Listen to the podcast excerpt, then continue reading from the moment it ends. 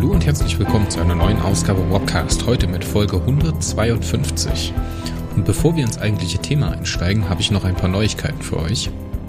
Denn mit dieser Podcast-Folge, mit diesem Ende des Jahres 2021, so furchtbar das für den einen oder anderen auch gewesen sein mag, geht der Webcast in eine neue Phase. Ende letzten Jahres 2020 hatten wir angekündigt, dass wir anfangen, unsere Formate ein bisschen zu institutionalisieren. Das heißt, die Inhalte, die wir bringen, auf Formate aufzuteilen und da ein bisschen rumexperimentieren, was wir mit den Formaten eigentlich machen wollen und wie sie bei euch ankommen. Und das hat gut funktioniert. Ihr habt das sehr gut angenommen und äh, mit der Phase 3, die jetzt startet, werden wir beginnen, einige, ne, einige, nicht alle, Formate Stück für Stück in eigene Feeds auszulagern. Dazu werden wir anfangen mit äh, Biblioholics. Das ist ein Podcast, den ich mit Dominik aufnehme, wo wir uns die Frage stellen, wie wir denn die ultimative Science-Fiction-Bibliothek aufbauen könnten und was da alles rein muss. Dieser Podcast oder dieser Warpcast wird aus diesem Hauptfeed herausgelöst und in einem eigenen Feed veröffentlicht. Das heißt, für die Leute, die zum Beispiel bloß Biblioholics hören wollen, ist es dann möglich, diesen einzelnen Feed zu abonnieren und zu sagen, okay, ich will wirklich bloß Biblioholics hören und der Rest interessiert mich gar nicht. Wir hoffen uns da von euch so ein bisschen mehr oder für euch ein bisschen mehr Möglichkeiten, das zu filtern, weil dieser Hauptfeed natürlich unfassbar vollgepackt ist mit unterschiedlichen Formaten. Genauso erhoffen wir uns dadurch ein bisschen einfacher strukturiertes Arbeiten, ne? da wir halt in diesen unterschiedlichen Feeds arbeiten und die halt einfacher managen können, dass die halt in ihren bestimmten Zyklen herauskommen. Also wie gesagt, der Biblioholics Feed wird im eigenen Feed kommen und dieser neue Feed wird auch alle Folgen, die bereits im Hauptfeed erschienen sind, ähm, featuren. Das heißt, da wird die erste, zweite, dritte und vierte Folge natürlich auch mit dabei sein. Und heute am 28.12. erhaltet ihr auf diesem Biblioholics-Feed auch einen kleinen Ausblick von mir und Dominik auf das Jahr 2022. Wie es dann damit weitergeht, kann ich jetzt noch nicht sagen, was dann das nächste wäre, was sozusagen den Hauptfeed verlässt und einen eigenen Feed, eine eigene Show bekommt. Das werden wir jetzt einfach schauen, wie sich das anbietet. Ist natürlich auch die Frage, ob ihr das überhaupt annehmt. Dazu könnt ihr mir ja mal Feedback schreiben. Was ihr auf jeden Fall tun solltet, ist in dem anderen Feed vorbeischauen und wenigstens mal die heutige Folge hören. Da erklären Dominik und ich noch so ein bisschen, nochmal ein bisschen, was äh, Biblioholics eigentlich ist. Eine weitere Neuerung ist, dass es seit dem 21.12.2021 ein eigenes Warpcast-Shirt gibt. Und mit demselben Druck gibt es auch noch einen Hoodie. Den findet ihr bei uns im Shop. Ich verlinke euch das in den Show Notes. Da könnt ihr dann zuschlagen und für 19,99 Euro das Warpcast-Shirt oder halt den Hoodie für 31,99 Euro zuzüglich Versand erstehen. Ganz speziell für den Warpcast gibt es aber auch noch ein Supporter-Shirt. Das Supporter-Shirt wird 19,99 Euro kosten, ist ein schwarzes T-Shirt mit einem V-Ausschnitt, mit einem V-Neck und dem weißen Warpcast-Logo auf der Brust. Das kostet ein bisschen mehr, weil es eben ein Supporter-Shirt ist. Das heißt, das, was ihr mehr bezahlt im Shop für dieses, für dieses äh, Warpcast-Shirt, kommt direkt der Infrastruktur hinter Warpcast, hinter Warpcore zugute und wird sozusagen reinvestiert. Also das ist ein Supporters-Shirt, deswegen kostet das mehr. Ist ein sehr feines Ding. Ich habe aktuell meins an. Ich finde es sehr schön. ähm, die Größen fallen sehr angenehm aus. Also wenn man eine M braucht, hat man, ist man auch mit einer M ganz gut bedient. Ich mag das schwarze Shirt super, aber auch das normale, in Anführungszeichen, Warpcast-Shirt äh, im Shop ist auf jeden Fall mal ein Blick wert. Ähm, wer das Design sieht, der wird bestimmt wissen, was wir, auf was wir damit anspielen wollen. Und das geht raus an den Hashtag äh, Perry Podcast gegen Pöbel Nazis. Also wie gesagt, schaut mal im Shop vorbei, schaut euch die beiden Shirts an, die lohnen sich auf jeden Fall. Ich finde sie sehr schön gelungen und äh, ja, zeigt, was ihr hört, Leute. So, und dann kommen wir auch eigentlich mal zum wirklichen Inhalt dieser Folge, denn heute ist wieder Ligafreier Kritiker angesagt, nämlich mit den Heften 3058 bis 3061. Und wir beginnen mit dem Heft Band 3058 aus dem Mythoszyklus für Galaktiker verboten. Die Abkehr von der Milchstraße. Die Tefroda stellen eine Sterninsel unter Quarantäne. Geschrieben hat diesen Roman der Exposé-Autor Wim Wandermann. Titelbildzeichner ist Alfred Kelzner. Innenillustration stammt von Sven Papenbrock. Erstmals erschienen ist der Roman am Freitag, dem 27. März 2020. Hauptpersonen sind Atlan, Guki, Vitris Molaut, Aureni Tarat und Usha Rickmohn. Handlungszeitraum ist der 27. April 2046 in der Rahmenhandlung und der 14. Mai 1667 NGZ bis zum 24. November 1638 NGZ. Das ist dann eben die Binnenhandlung. Der Handlungsort ist der intergalaktische Leerraum, nämlich auf einer, auf einer Raumstation namens Yetwen. Über den Inhalt von diesem Roman will ich ehrlich gesagt gar nicht so viele Worte verlieren. Wir haben im Groben diese Gliederung in Rahmen- und Binnenhandlungen. In der Rahmenhandlung haben wir Atlan, der an der Bleisphäre wartet und dort beobachtet, wie die Ladonen diese gescholenen Etappenhöfe um die Bleisphäre anordnen, die sie ganz offensichtlich von den Kairanern übernommen haben, beziehungsweise übergeben bekommen haben. Und in dieser Situation erreicht Atlan Verstärkung, nämlich in Form des Postbis Garnut, den wir ja schon kennengelernt haben als ja, Leibwächter von Vetris Molaut und ausgeliehen an Bully, und einem Zeitkonstrukt namens Bondheim. Diese beiden Abgesandten der Union positronisch-biologische Zivilisation erreichen jetzt Atlan und sichern ihre Hilfe zu im Kampf gegen die Bedrohung in M13. Darüber hinaus ist Garnot in einer eigenen Mission unterwegs. Der Bully hat ihn nämlich gebeten, den Bondheim zu, Besuch, äh, zu begleiten und ihm eine Geschichte zu erzählen, nämlich wie der Pospi Garnot damals in 1637 gemeinsam mit dem Tamaron, dem Vetris Molaut, also praktisch dem Chef von allen Tefronern in der Milchstraße oder den meisten, nach Andromeda gereist ist. Denn nach diesem Raptus sind aus irgendeinem Grund die Sonnentransmitter, die Andromeda und die Milchstraße verbinden, außer Betrieb gegangen. Warum das passiert ist, wusste man damals nicht. Und der Tamaron hat sich jetzt höchstpersönlich auf den Weg gemacht, um herauszufinden, was in, in Andromeda denn eigentlich los ist. Diese Geschichte ist der eigentliche Kern der Handlung. Was uns im Mythoszyklus jetzt aber weiterbringt, ist die Information, dass die Pospis und die Zeitkonstrukte auf Seiten von Atlan in diesen Konflikt in M13 eingreifen und in den Konflikt um die Bleisphäre.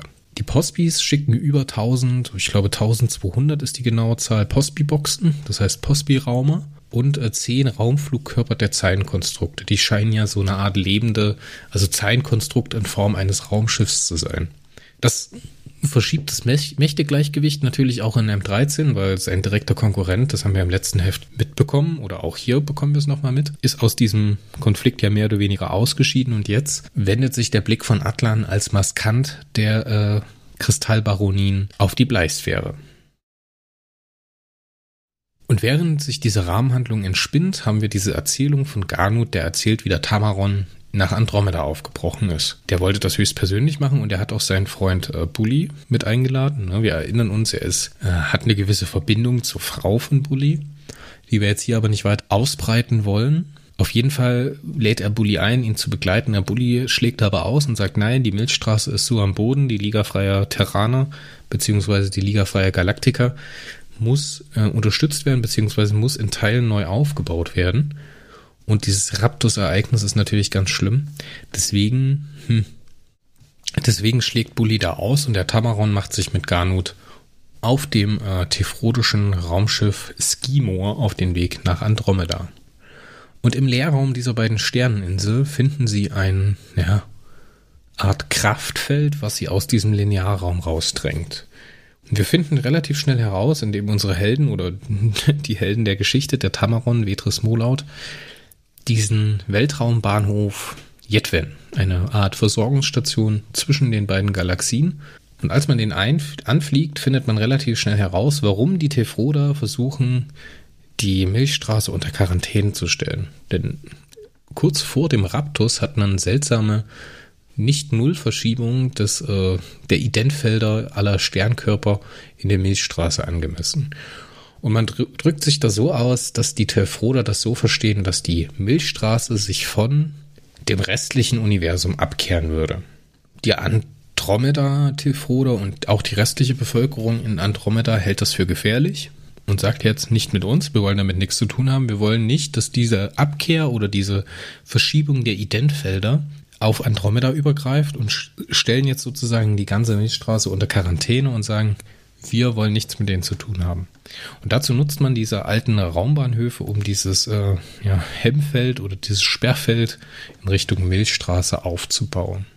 Auf diesem Weltraumbahnhof geht aber anscheinend nicht alles glatt. Ne? Also da ist es eine ganz komische Situation und das ist halt die Stelle, die will ich jetzt aussparen, weil die ist mir sehr schwammig in Erinnerung geblieben. Das wirkt alles sehr burlesk und sehr surreal, was da auf diesem Jetwen-Bahnhof abgeht. Ähm, auf jeden Fall versucht der Tamaron mehr oder weniger erfolg, erfolglos doch noch Zugang nach Andromeda zu bekommen.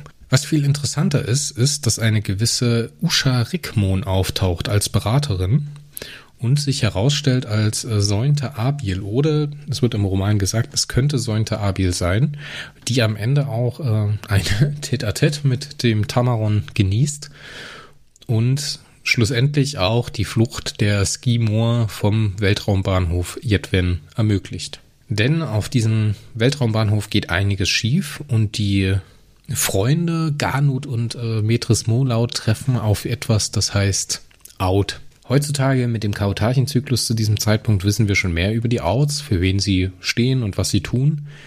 Hier zum Zeitpunkt 3058 ist das ja natürlich alles noch sehr kryptisch. Man kann auch im Interview von Roman Schleifer und Wim Wandemann oder Hartmut Kasper nachlesen, was es damit auf sich hat. Das finde ich eine sehr, sehr süße Geschichte.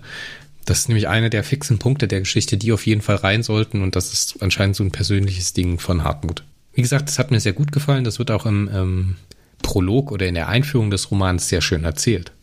Und was es mit diesem Out auf sich hat und was er dort tun könnte, das bleibt in diesem Roman komplett fremd und ungeklärt, was der eigentlich ist oder warum der dort ist und warum der so ist, wie er ist. Der Tamaron, Vetris Molaut, wird schwer verletzt in der Konfrontation mit dem, mit dem Out. Und selbst Ganu, der sehr, sehr mächtige, mächtige, jetzt habe ich mich schon wieder versprochen, der sehr mächtige Posby, schafft es nicht, diesen Out irgendwie in Probleme zu bekommen. Es stellt sich auch heraus, dass diese Outs äh, Kontakttelepathen sind, äh, Telekineten sind, so rum. Also die können etwas berühren und dann telekinetisch beeinflussen, auch wenn sie keinen Kontakt mehr dazu haben. Eine sehr, sehr seltsame Fähigkeit. Ähm, das führt auf jeden Fall dazu, dass der Tamaron schwer verletzt wird und die äh, Skimo nur mit Ach und Krach und der Hilfe von dieser Usha Rickmon, beziehungsweise es könnte sein, dass sie Sointe Abil ist, entkommen. Mehr will ich über die Handlung auch gar nicht sagen, weil da ganz viele Anspielungen drin sind, die ich erstens nicht verstehe, da ich die Hefte noch nicht gelesen habe. Und dieses ganze Ding hier auch eigentlich nichts für die Zyklushandlung tut. Kommen wir zum Fazit vom Roman. Der Roman ist super. es ist ein toller Science-Fiction-Roman und eine tolle fremde Geschichte. Aber für mich als Neuleser, der erstens MDI nicht gelesen hat und zweitens mit Mythos erst in die Serie eingestiegen ist, ist das hier ein ganz schöner Brocken. Natürlich macht es Spaß zu lesen und natürlich ist es toll gemacht von Wim Wandermann, der das super umsetzt alles, aber da sind echt viele, viele Stufen drin, über die ich stolper. Zum einen haben wir die ganze Situation mit der Interaktion Andromeda, Milchstraße. Was sind Sonnentransmitter? Warum sind die so wichtig? Warum ist, was ist mit den Tifrodern jetzt genau los? Auf der anderen Seite sind so neue Inputs wie zum Beispiel die Outs für mich nicht erkennbar als wirklich was Neues oder ob schon mal etwas aufgetaucht ist. Ganz einfach, weil ich es nicht einordnen kann. Das verwirrt mich ein bisschen als Einsteiger der Serie, aber der Roman hat auf jeden Fall andere Stärken. Die Stärken des Romans sind ganz eindeutig die beiden Prologe, möchte ich fast meinen, weil wir haben zwei einleitende Passagen.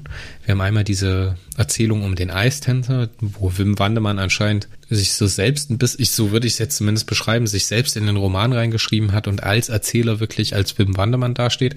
Sehr schön zu lesen, sollte man auf jeden Fall mal einen Blick drauf werfen. Oder auf jeden Fall das Hörbuch hören. Das gibt es nämlich zum Beispiel bei unterschiedlichen Streamingdiensten im Abo das ist auf jeden Fall ein Blick wert und das sollte man mal gehört haben. Auf der anderen Seite ist das der zweite, in Anführungszeichen, zweite Prolog um Atlan, ja, der auf eine sehr persönliche, menschliche Ebene, also menschlich in Anführungszeichen, auf einer sehr menschlichen Ebene diese ganze Geschichte von Atlan so ein bisschen mit einem Augenzwinkern hinterlegt. Das hat mir sehr gut gefallen und das hat mich auch durch, teilweise durch den Roman getragen. Der Tamaron, den ich ja ja, ja fast als er das erste Mal kennengelernt habe, der ist für mich sehr blass geblieben. Ne? Ich kann auch heutzutage, auch wenn ich jetzt äh, den Kautarchenzyklus bis jetzt komplett gelesen habe und auf aktuellem Stand bin, Zeitpunkt jetzt, ne? Dezember 2021, kann ich den nicht so richtig einordnen. Der bleibt, der ist für mich kein richtiger fester Charakter. Anders als das Atlan ist, anders als das die anderen Haupthelden der Geschichte sind, ist der so ein bisschen, ja, nebulös. Den kann ich nicht richtig greifen. Für eine Wertung, oh, da muss ich jetzt ganz tief in die Trickkiste greifen, weil erstens verstehe ich die Hälfte der Anspielung nicht. Von daher kann mich dieses Heft gar nicht so gut erwischen, wie es zum Beispiel einen eingefleischten MDI-Fan erwischen kann. Aber ich muss sagen, ich hatte Spaß beim Lesen. Wie gesagt, es gibt hier und da ein paar Stufen oder ein paar Schwellen, über die man steigen muss.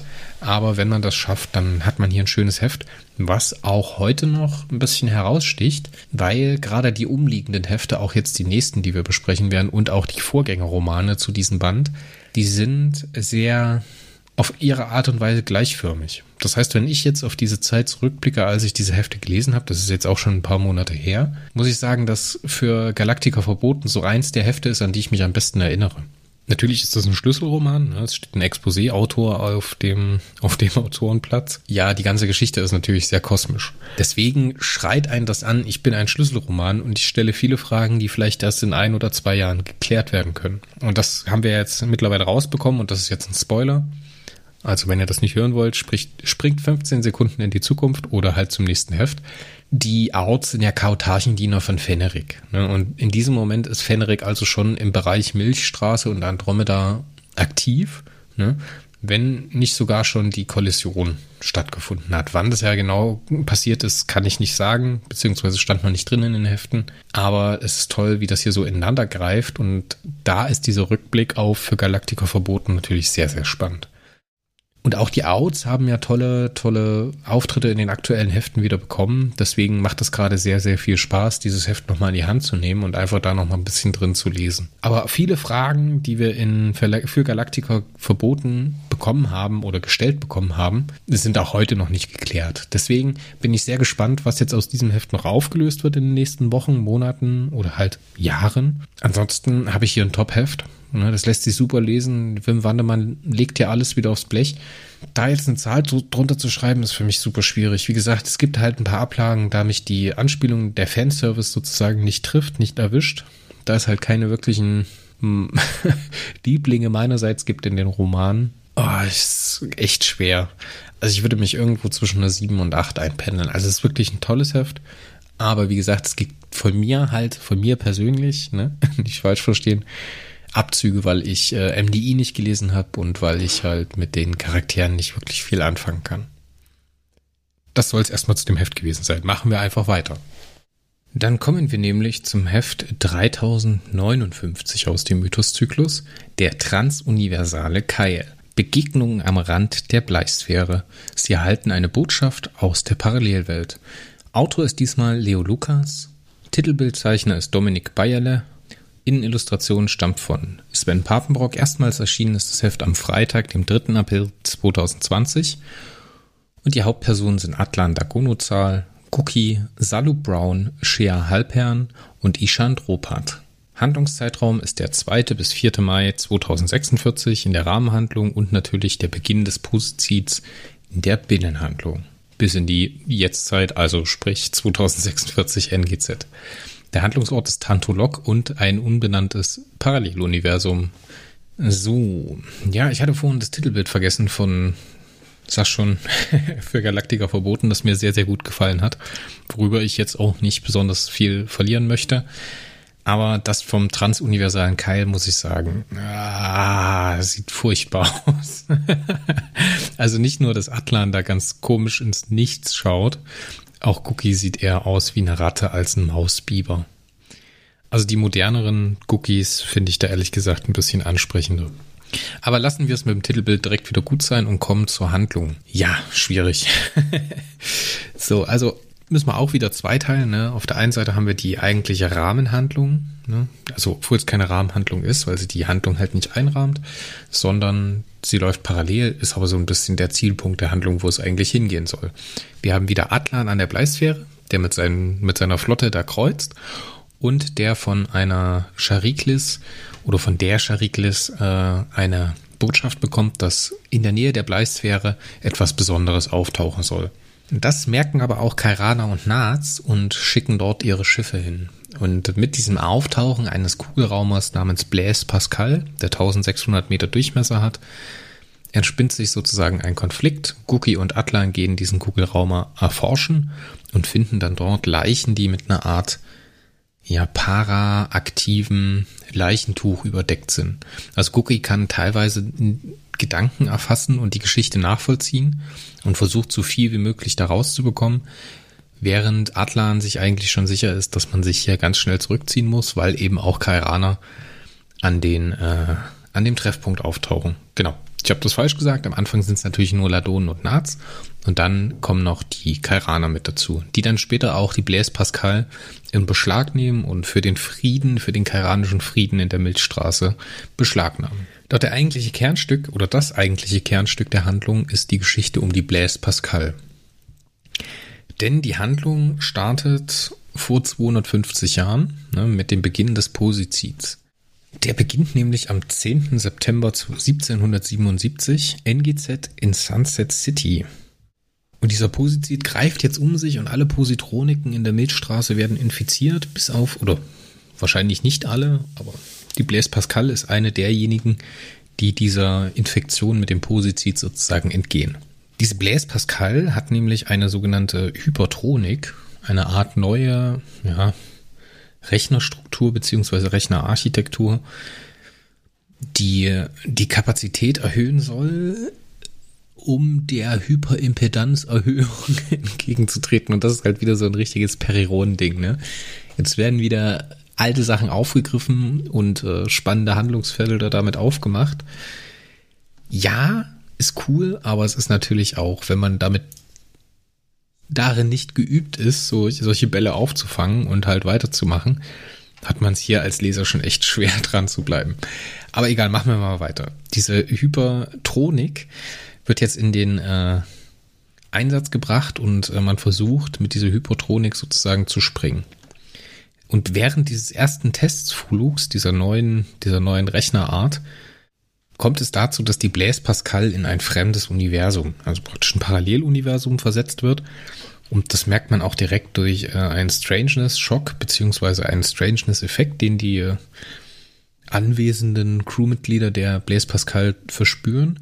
Und man versucht dann relativ schnell wieder in den Normalraum zurückzukehren, beziehungsweise in den Einstein-Raum, ins Einstein-Universum. Das klappt leider nicht. Man kommt noch zu viel bizarreren Orten und entschließt sich schließlich, als man das erste Universum wieder erreicht hat, dort zu bleiben. Dieses Universum erkundet man auch erstmal bloß im Linearflug, da man halt fürchtet, wieder zwischen unterschiedlichen Universen hin und her zu springen. Die Crew der Blaise Pascal findet dann einen Planeten, auf dem sie siedeln kann und dort bleibt sie dann auch und dort findet sie alte Strukturen oder sogenannte, ja, hm, wie soll man das nennen?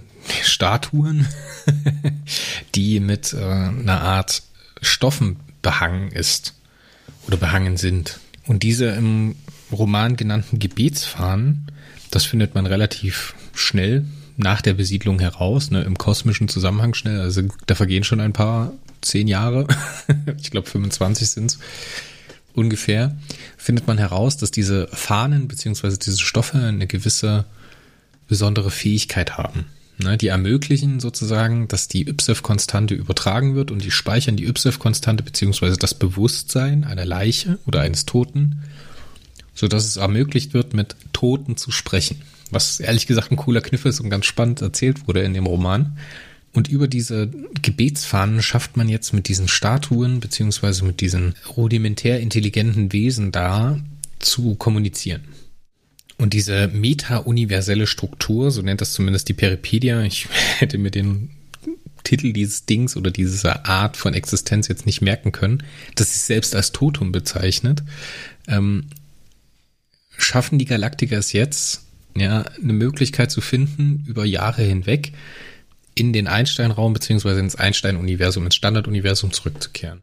Und jetzt wird das so geschildert, dass diese, dieses Totum während des Flugs der Blaise Pascal während dieser Transition oder schon vorher bemerkt hat, dass in den Normalraum oder ins Heimatuniversum eine Art Keil getrieben worden ist. Und das führte am Ende dazu, dass diese Tot Totums, so nenne ich es einfach mal, die Blaise Pascal zum Universenwechsel ermächtigt haben, beziehungsweise das möglich gemacht haben, dass die Blaise Pascal darüber springt.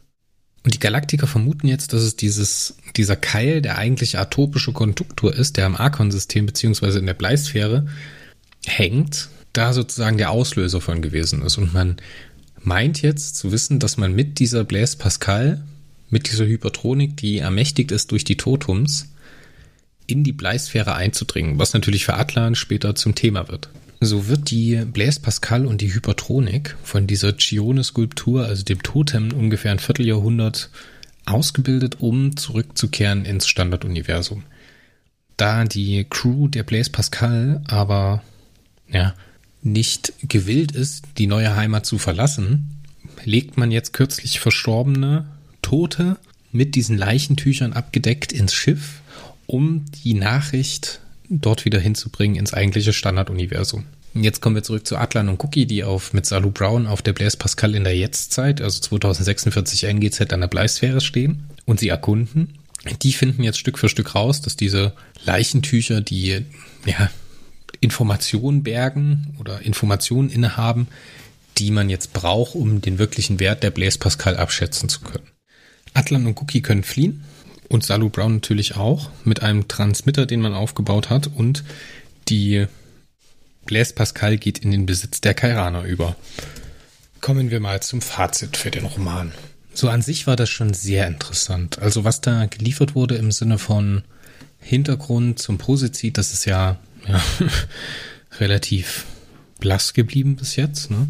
Und was da an Geschichte drin steckt, so Erkundung und Entdeckung eines neuen Planeten, eines Paralleluniversums und was das alles für kosmologische Anklänge hat, super spannend aber am Ende halt nicht ganz zu Ende, weil es ist der transuniversale Keil, aber was ist jetzt mit der Bleisphäre? Was bedeutet das? Was passiert jetzt mit der Blaise Pascal? Warum wollen die Kairaner das haben? Natürlich soll das bestimmt noch alles erzählt werden in Zukunft im Mythoszyklus, aber hier war das Ende einfach ein bisschen zu wenig. Also herauszufinden, dass es jetzt eine Möglichkeit gibt, in diese Bleisphäre einzudringen, ja, toll, cool, aber was machen wir jetzt damit? Und auch, dass es halt am Ende an die Kairaner fällt, obwohl ich mir da jetzt gar nicht mehr so sicher bin, ähm, ja, macht es eigentlich nicht unbedingt besser. Es ist ein okayes Heft, es ist spannend zu lesen, aber so für mich als Mythosleser lässt es mich so ein bisschen unbefriedigt zurück, weil es halt nicht ganz durchzieht. Aber hey, wir sind jetzt gerade an einer spannenden Stelle. Es kommen gerade sehr viele Revelations, also es werden sehr viele Informationen aufgedeckt. Von daher bin ich gespannt, was man noch zur Bleisphäre alles erfahren kann und wie das alles aufgedeckt wird und ob es alles aufgedeckt wird. Deswegen bin ich mal ganz wohlwollend und gebe diesem Roman, weil er schön geschrieben ist, weil er spannende Charaktere hat, weil er eben diesen ganzen Plot auf dieser, in diesem roten Universum hat, gebe ich mal eine 6 eine starke 6 von 10, ne? weil es halt mehr ist, als ich erwartet habe von so einem Roman. Aber weil es das, was es macht, halt nicht ganz bis zu Ende geht, gibt es dann halt Abzüge. Genauso gibt es Abzüge, weil es halt wieder keinen richtigen Charakter gibt, mit dem ich mich verbinden kann, mit dem ich mitfühle und mitfieber. Genauso gibt es Abzüge dafür, dass wieder total kryptischer Kram erzählt wird, gerade am Anfang mit Hypertronik hin und her und was jetzt eigentlich was ist. Ja, hätte man alles ein bisschen plastischer machen können, aber das ist halt Perioden, ne? Das ist halt so. Deswegen gibt's von mir bloß eine 6 von 10 und ja, wir schauen mal, wie es weitergeht. Und dann kommen wir zum Heft 3060 aus dem Mythoszyklus, die Tesan und der Lord Admiral. Handelskarawane nach M15, eine unglaubliche Allianz entwickelt sich. Autor ist Michel Stern, Titelbildzeichner ist Art Drexler, Innenillustration stammt von Sven Papenbrock, Erstmals erschienen ist der Roman am Donnerstag, dem 9. April 2020. Hauptpersonen sind Monkey, Zemina Part, Shenbal Yassaraze, Mailu Tanya, Mailu Tanya Daril, Orpart Surutayo und Nevesai Ayaraldi. Handlungszeitraum ist 2046 NGZ, Handlungsort ist M15. Das Titelbild sieht richtig, richtig doof aus. Wir sehen die Tesan, Seminapat, mit hell leuchtenden Augen und einer ganz seltsamen Kurzhaarfrisur mit einem, ja, Einteiler angezogen. Im Hintergrund eine Stadt, der Nuru wahrscheinlich. Ach nee, das ist nix, das Titelbild. Genauso wie die Innenillustration, die halt Monkey und Semina Part zeigt, wirkt es irgendwie ein bisschen hölzern. Naja, egal. Genauso komisch und seltsam wirkt auch die Handlung auf mich. Wir haben Semina, die in M15 oder die Monkey begleitet auf der Mission der Uso, sich den Kairanern anzudienen und dort äh, Informationen zu sammeln über die Kairaner. Sie selber ist da ein bisschen anders motiviert, denn sie vermutet in diesem Bereich weitere Erinnerungen aus ihrer Vergangenheit zu finden. Und gemeinsam mit Monkey geht sie jetzt auf die Erkundung Und in diesem Ankunftsort auf Zarot, der im Poilu-System im Kugelsternhaufen M15 liegt. Ja, relativ zentral in M15 liegt ein schwarzes Loch, diese dunkle Leere, so wie das zumindest Semina Part direkt beschreibt. Und von dort aus starten die beiden ihre Erkundungsmission. Und so geht man auf Erkundung in einem, ja, Kairaner aktiven Gebiet auf Zarot, nämlich einer Stadt, der sogenannten Spiegelstadt, und findet relativ schnell heraus, dass dort einiges im Argen liegt. Da gibt es zum Beispiel einen ehemaligen Mitarbeiter des Panarchis, des äh, kairanischen Geheimdienstes, der da unter Wahnvorstellungen leidet und sich abgesetzt hat. Genauso findet man heraus, dass in der unter dieser Stadt eine Art ja, gespiegelte Stadt mit falschem Himmel existiert, wo ein VIP-Gefangener gefangen gehalten wird. Und was man halt nicht weiß seitens der Galaktiker beziehungsweise seitens der USO, ist, dass dieser ehemalige Mitarbeiter des Panarchivs und dieser Gefangene in dieser Unterstadt, der halt nicht irgendein Gefangener ist, sondern der designierte Sternkonsul vom Stern südöstlichen oder Stern südlichen Konsulat, oh je, wer denkt sich sowas denn aus? Dass die besessen sind von einem gehörnten Wesen. Ne, Im Laufe der Geschichte stirbt dieser Kaiku, dieser ehemalige Mitarbeiter des Geheimdienstes, und malt mit eigenem Blut eine gehörnte Gestalt auf dem Boden. Das ist jetzt ein Spoiler, das finden wir erst später heraus. Dabei handelt es sich eben um den Sesbecker, den wir halt auch schon kennen. In dieser Unterstadt, in dieser Spiegelstadt findet man halt heraus, auch über die Legatin, die halt eigentlich dazu abgestellt war, zwei aktive Tomopathen zu begleiten und zu beaufsichtigen, dass dieser Typ, dieser designierte Sternkonsul entkommen ist. Und dadurch, dass ähm, bekannt ist, dass egal was der zu dem zur Kenntnis gerät, an die Kandidatin Fatum weitergegeben wird, weil dieser Sesbecker eben ein Diener der Kandidatin Fatum ist, muss man jetzt verhindern, dass dieser designierte Sternkonsul herausfindet, wo sich die Kairaner befinden. Und dann baut man eine Stadt unter einer Stadt mit einem falschen Sternenhimmel. Oh je. Auf jeden Fall versucht dieser zu entkommen, schafft es auch mehr oder weniger und äh, verlässt diesen Planeten mit einem Nuru-Schiff, ohne dass äh, Monkey das großartig verhindern kann. Und dieser, dieses Nuru-Schiff wird dann sozusagen evakuiert und die Tomopathen und äh, der designierte Sternkonsul gelangen an Bord der Rad. Zemina Part und äh, Monkey sind ebenfalls unterwegs weg vom Planeten, erreichen die Nike Quinto und folgen der Rad Bertostan auf dem Fuße. Das ist jetzt unfassbar verkürzt, aber dieser Roman, oi, oi, oi, mein lieber Herr Gesangsverein, der war wild weil halt wieder alles passiert. Ne? Er ist super vollgestopft mit Story und wir kommen jetzt hier so langsam ins Fazit. Und ich möchte euch auch die erste Fazitnotiz hier in meinem Notizbuch nicht verwehren. Ich habe geschrieben, wie schön genervt Monkey hier von Semina Part ist, gerade am Anfang. Ähnlich einem Leser, der nicht genau weiß, was diese ganze Scheiße in M15 jetzt eigentlich soll. Und das habe ich mir halt nach dem Lesen gedacht. Und es ist auch heute noch so. Also wenn man so zurückblickt, ist jetzt schon ein bisschen her, seitdem ich die letzten Mythos oder diese Mythoshefte gelesen habe. Deswegen ist mir ja ehrlich gesagt wenig im Gedächtnis geblieben. Ich hatte mir gerade noch meine Notizen angeschaut und hatte nochmal den Peripedia-Artikel gelesen und dachte mir so, echt, das hast du mal gelesen? das ist immer ein schlechtes Zeichen. Aber so genervt Monkey am Anfang von Semina Part ist, so sympathischer werden die beiden sich. Ne, das ist auch ganz niedlich, was die beiden da abziehen. Und es scheint so, als ob Monkey die Tessan wirklich mögen würde. Ne? Und bis circa zwei Drittel hat man auch nicht mehr im Roman. Denn da passieren Dinge, ja, aber es ist nicht wirklich spannend. Natürlich haben wir da eine Art Truman-Show in dieser Unterstadt, die für diesen äh, designierten Kairan oder designierten Sternkonsul der Kairaner gespielt wird, aber das alles ist halt verpackt in einem super verwirrenden Roman. Das Problem ist, was ich sehe in dem Roman, oder das größte Problem und was halt am Ende auch zur Abwertung führt, ist, ich meine, der Leser kennt die Person. Wir haben die ja schon erlebt. Und wir kennen ja auch schon Sesbecker. Deswegen ist das halt so ein bisschen so ein Rätselraten, ob das jetzt so sein könnte oder eben nicht. Aber Monkey weiß es zu diesem Zeitpunkt eben nicht. Und die Tesan hat es vergessen. Und das Gefälle, was jetzt hier entsteht zwischen Leser und handelnder Person, ist ehrlich gesagt ein bisschen, bisschen schwierig, das wirklich spannend zu füllen. Das schafft der Roman eben auch nicht. Am Ende ist es okay, aber wirklich nichts Bemerkenswertes.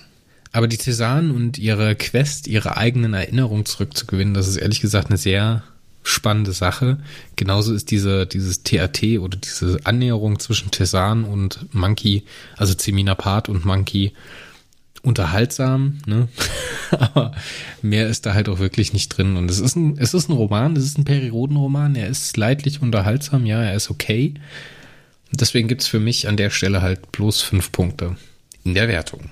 Und wir kommen zum letzten Heft für heute Abend, nämlich dem Band 3061 aus dem Mythoszyklus. Die dunkle Schwere, ein Oxtorner im Einsatz und im Kampf mit sich selbst.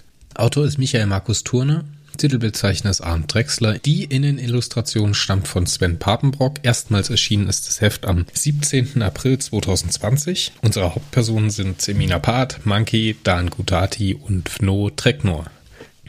Der Handlungszeitraum ist immer noch in 2046 NGZ, nämlich genau im Anschluss zum Vorgängerband. Das Titelbild ist wahnsinnig toll. Da hat Arndt Drexler wieder genau meinen Geschmack getroffen. Es sind Raumschiffe und im Hintergrund ein bisschen Weltraum. das ist halt voll mein Ding. Und wir haben natürlich dieses bedrohliche Leuchten da auf der Radbertostan. Also es ist halt teilweise nicht bedrohlich. Das wird ja im Roman ein bisschen erklärt, was das ist nämlich dieses Verbindungssignal zwischen den beiden Schiffen, was der Dan Gudati da heimlich aktiviert. Aber hier wirkt das so ein bisschen Terminator-mäßig. ganz nett, ganz nette Spielerei. Aber wir kommen zur Handlung. Wir befinden uns jetzt auf der Radbertostan. Wir erinnern uns, im letzten Heft ist diese Tromopathenbande mit dem äh, Surotayo, mit dem kairanischen designierten Sternkonsul auf die Radbertostan gekommen. Ne? Da die, diese die Rettungskapseln von dem Nuru-Schiff, was zerstört wird, aufnimmt und macht sich auf dem Weg, direkt im Anschluss danach, ohne jetzt mit Monkey irgendwie Rücksprache zu halten, macht dieses Uso-Raumschiff sich auf den Weg zur äh, dunklen Schwere, also praktisch zum zentralen schwarzen Loch dieses äh, Kugelsternhaufens. Und der Halboxtorner Dan Gudati, der Kommandant der Uso, des Uso-Raumschiffes ist, ähm, wird von Sesbecker suggestiv beeinflusst. Ne? Wir wissen oder wir finden in diesem Roman heraus, dass Sesbecker immer zwei Personen unter seine Fittiche nehmen kann. Hier ist es einmal der Sorotayo, also der kairanische Sternkonsul und eben Dan Gudati. Ziel von Sesbecker ist, oder jetzt diesen Aufbruch zu machen, ist es, dass man halt über die Radbertostan herausgefunden hat, wo die stellare Position der kairanischen Kräfte ist und wo eben die Milchstraße sich befindet und dass dort die Kairaner aktiv sind. Und mit dieser Information möchte der Sesbecker jetzt zu diesem schwarzen Loch, denn das hatte ich beim letzten Mal unterschlagen, das ist nämlich der Punkt, von dem man vermutet, dass die Kairaner von dort aus sich über die Milchstraße ausgebreitet haben. Dort ist eine stille Station, ne, ein alter oder anscheinend ein Kugel oder ein Augenraumer der Kairaner, der sich eben in diesem schwarzen Loch halten kann und als Relaisstation ins Galaxiengeviert arbeitet. Und der Sesbecker möchte dorthin, einmal um diese Informationen an seine Artgenossen weiterzugeben und auf der anderen Seite eben um seinen Körper, den er dort vermutet und aus, zu dem er aus irgendeinem Grund nicht zurückkehren kann, äh, halt eben wiederhaben möchte. Monkey auf der anderen Seite verfolgt die Radbertostan in der Nike Quinto und versucht jetzt herauszufinden, was es mit diesem ganzen Ding eigentlich auf sich hat. Der Dan Gudati ist halb Oxtorne und auf Oxtorne groß geworden und das ist das Fantastische an dem Roman und das mochte ich wirklich sehr, sind die Einblendungen aus Dan Gudatis Vergangenheit, also in seinem Innenleben. Da durchlebt er wieder dieses Erwachsenwerden oder dieses Aufwachsen auf Oxtorne und das ist wirklich sehr, sehr bedrückend, was da passiert. Das ist ein Kniff, den will ich nicht spoilen. Der ist wirklich, wirklich schön. Das ist für so ein Heftroman, ehrlich gesagt, was ganz Besonderes, weil mir das halt einen echten Kloß im Hals zurückgelassen hat. Auf jeden Fall haben wir auf der einen Seite Dan Gudati, der halt als Kommandant natürlich weite Befugnisse hat, aber seine Befugnisse reichen natürlich nicht aus, um seine Crew bzw. seine Offiziere nicht misstrauisch zu machen. Und dazu ja, wendet er jetzt ein paar Kniffe an. Er bringt eben die Posi, die Positronik des Schiffs in die Bredouille mit äh, einer Erpressung, ne, da er halt seinen Stab und seine zentrale Besatzung der Meuterei anklagt und auch die Spezialisten, die USO-Spezialisten, die mit ihm in Einsatz gegangen sind. Die kennen wir ja auch aus Vorgängerromanen. Zum Beispiel die Kameraden mit dem klingenden Namen No Treknur, den kennen wir glaube ich noch nicht. Aber Bela Hogam haben wir auf jeden Fall schon mal getroffen und Iom Tashtelu Tempu. Den Namen werde ich nie wieder vergessen können. Da die Posi, obwohl sie halt stark beschnitten wird, ja, misstrauisch gegenüber Dan Gudati ist und seinen Beweggründen, beauftragt sie den Pospi Atriano, die vermeidlichen Meuterer zu überprüfen und eben zu unterstützen. Und so kommt es zu einer eigentlich doch ganz realen Meuterei, zumindest ein bisschen, auf der Radbertostan, die sich eben gegen Dan Gudati wehrt. Dan Gudati auf der anderen Stelle ne, hat halt eine schwache Parafähigkeit, nämlich indem er zweigleisig denken kann. Das wird dann in diesen Einblendungen um seine Geschichte oder um seine Vorgeschichte erzählt. Und das fand ich eben ganz stark. Und damit schafft er es am Ende, eine Verbindung zu schalten, eine besondere Verbindung zwischen Niki Quinto und äh, Radbert Tostan. Und mit diesem linearen Faden ist es Magi praktisch möglich, die Tostan zu verfolgen. Dangudati ermöglicht das später auch, dass Monkey und die Tisan Seminapat an Bord der Radbetostan kommen und sich eben diesem Widerstand anschließen können. Monkey könnte an dem Punkt eigentlich auch das Schiff übernehmen mit seinen Überrang-Codes, aber er will natürlich herausfinden, was jetzt eigentlich der Fall ist. Gleichzeitig haben wir halt auch die Tomopathen, die die Herausgabe von diesem Suotayo fordern und die da deswegen halt auf dem Schiff wüten. So das, was die Tomopathen sind, das liest ihr am besten selber nach. Das habe ich noch nicht ganz verstanden. Ich finde die auch ein bisschen quatschig, muss ich sagen. Und auf jeden Fall schafft man es am Ende nicht zu verhindern, dass dieser Suotayo durch die Tomopathen stirbt. Ne? Und man vermutet auch, dass kurz nachdem man diese stille Station erreicht hat und eben verhindern konnte, dass äh, Sesbecker da funken kann und seinen Körper erlangen kann, dass die, dass Sesbecker in einem der Tomopathen, also entweder ein Lee oder ein Genner, halt vom Schiff entkommen konnte. Die stille Station kann die Kandidatin Fatum und eben ihren Advokaten nicht warnen oder nicht informieren, was jetzt mit den Kairanern in der Milchstraße ist. Denn gerade als die stille Station die Waffensysteme hochfährt, wird sie von Niki Quinto und Radbertostan vernichtet. Also gerade nochmal Glück gehabt, weil an der Stelle hätte mit der Milchstraße halt einfach hinüber sein können. Denn offensichtlich ist dieses Wurmloch oder dieses schwarze Loch eben eine Verbindung zwischen Galaxien geführt und äh, der Milchstraße. Kommen wir mal zum Fazit. Dieser Roman funktioniert so viel besser. so viel besser als die Vorgänger. Natürlich passiert super viel und es ist super intensiv. Es ist Action dabei, es ist so ein bisschen Psychothriller, verrückten Geschichte durch Sessbecker halt mit dabei. Viel Innenleben, viel Innenerzählung von Charakteren. Das gefällt mir sehr, sehr gut.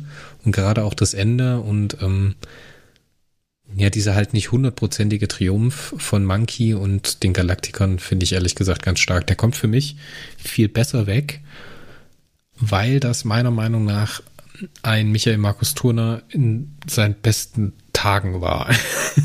also hier hat er wirklich alles abgeliefert. Das ist ja eigentlich nicht das, wofür ich den äh, Michael Markus Turner sonst so wertschätze, nämlich dieses Erzählen von der Welt und einer Einführung von irgendeinem Volk oder sowas, sondern es ist halt wirklich es ist fast schon ein Kammerspiel an drei Orten. Also wir haben drei verschiedene Situationen, die halt immer wieder wiederholt werden, beziehungsweise zusammenspielen. Das finde ich ganz, ganz, ganz, ganz stark. Und das war super unterhaltsam und ich habe das Ding halt wirklich wieder weggezogen. Und deswegen bekommt dieses Heft eine wesentlich bessere Wertung, auch von mir, nämlich eine starke 8 von 10. Natürlich hat es so ein paar Probleme. Aber die liegen halt eigentlich nicht im Heft, die liegen halt eher in den Charakteren, weil auch hier ist es wieder so, ich kann mit Monkey und Part halt einfach wenig anfangen.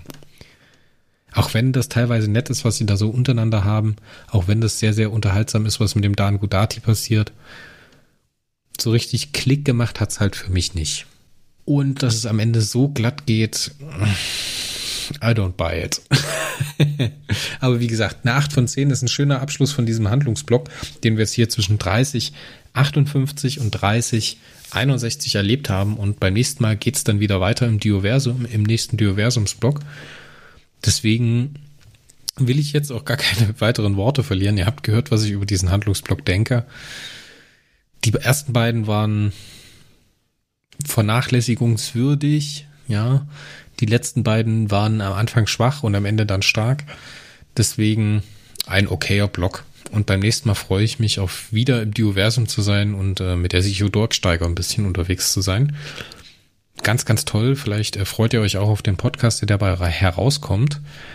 Aber bevor ich euch aber bevor ich euch hier aus diesem Podcast entlasse, möchte ich euch noch bitten oder darauf hinweisen, dass wir natürlich sehr interessiert sind an Feedback, dass ihr dann bitte entweder per Mail an podcast.warp-core.de schreibt, in die Kommentarsektion unter diesem Podcast, entweder auf der Seite oder halt im Podigy-Blog, oder indem ihr einfach eine Bewertung auf den einschlägigen Podcast-Portalen abgebt.